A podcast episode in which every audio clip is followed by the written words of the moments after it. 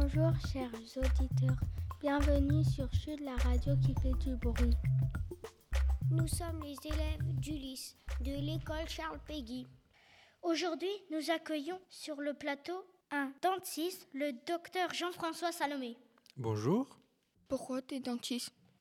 Alors j'ai voulu être dentiste parce que je voulais euh, soigner les gens et je voulais faire une profession qui allie à la fois le côté artistique du métier et le côté médical. C'est-à-dire que je voulais soigner la douleur et redonner le sourire aux gens.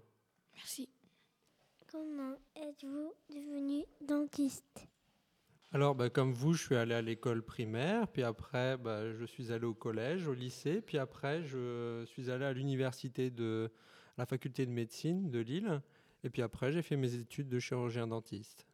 Et ça m'a pris beaucoup d'années. Pourquoi on a des caries Alors, dans notre bouche et sur nos dents vivent des bactéries. Alors, des bactéries, c'est des petits microbes qui vivent à la surface donc des dents. Et puis, bah, ils sont bien contents ces petits microbes dans notre bouche parce que ils sont à l'abri de la lumière. Et puis, dans votre bouche, eh ben, qu'est-ce qui passe? De la nourriture Donc, euh, ces microbes mangent cette nourriture et produisent des déchets. Et ce sont ces déchets qui détruisent les dents.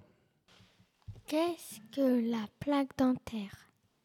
Alors la plaque dentaire, c'est justement, ce sont ces microbes, donc ces bactéries, qui s'organisent entre elles et qui forment une espèce de petite pâte blanche. Cette petite pâte blanche, le matin, avant de vous brosser les dents avec votre ongle, quand vous grattez vos dents, vous pouvez euh, voir cette petite, plaque, cette petite pâte blanche et euh, c'est euh, la plaque dentaire, cette pâte blanche. Voilà.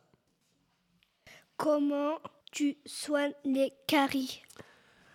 Alors, les caries, on les soigne avec euh, des instruments qui font beaucoup de bruit, qui font beaucoup d'air, qui font beaucoup d'eau. Ça s'appelle les turbines. Et euh, on gratte l'intérieur de la dent et l'intérieur de la carie pour l'éliminer totalement.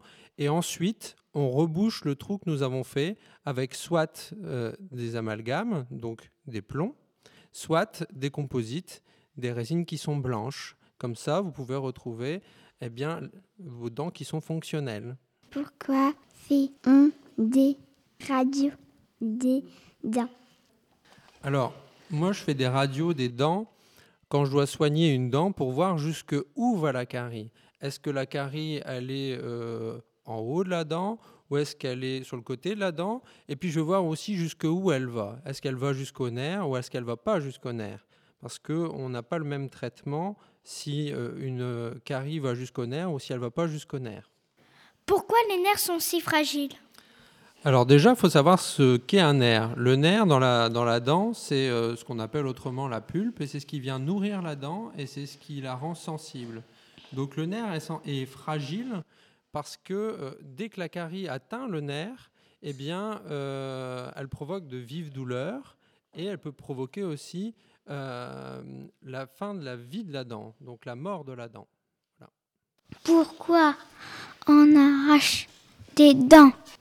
Alors, on arrache des dents parce que euh, souvent, les- quand une carie va jusqu'au nerf, eh bien, euh, elle peut se, les bactéries qui composent cette carie peuvent se développer plus loin que la dent et causer un abcès. C'est pour ça qu'on enlève la dent.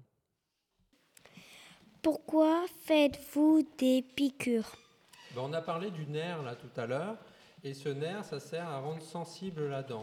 Donc, pour éviter que lorsque je travaille, vous ayez mal, eh bien, je suis obligé de faire une petite piqûre pour endormir la dent. Donc, dans la piqûre, il y a du produit qui endort tout ce qu'il y a autour de la dent et la dent. Merci. Nous vous remercions, docteur Salomé, d'avoir répondu à nos questions. Au revoir. Merci, merci à vous. De rien.